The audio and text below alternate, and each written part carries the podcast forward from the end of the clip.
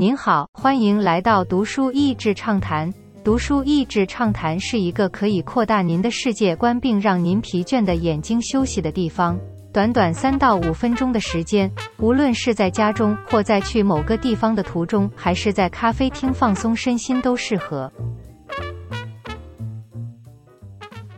这是一本充满追剧感的书。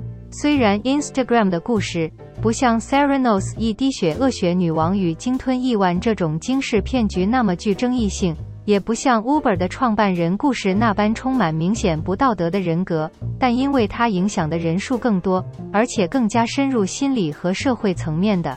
作者莎拉·福埃尔 （Sarah Fryer） 是这描绘拿下滤镜的 Instagram，让人们看到故事中活生生的人和他们的人性。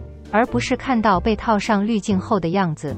凯文·斯特罗姆是 Instagram 创办者之一。2005年，22岁的他到 Audio 公司实习，后来也在 Google 实习过。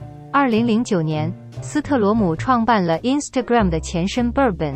当时的投资人鼓励斯特罗姆再找个人一同研发，于是斯特罗姆就找了同为工程师的史丹佛同窗麦克克瑞格。很快的。他们的研发集中在一项 Bourbon 所欠缺的功能——照片分享。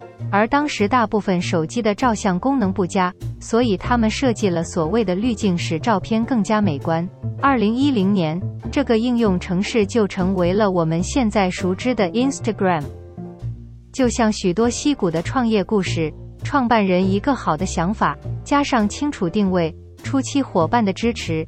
以及一些好运，让 Instagram 在很短的时间内爆红。二零一零年十月推出，同年十二月就有多达一百万注册使用者，并且以十亿美金的价格被脸书收购。但这并不是本书的美好结局。书的后段着重描述了脸书专注追求成长的文化如何影响了 Instagram，而且带来的变化让原本的两位创办人并不开心。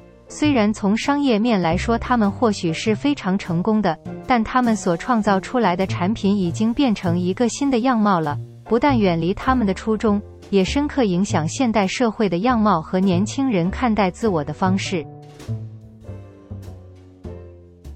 今天的内容就到此为止了，十分感谢大家收听读书益智畅谈节目。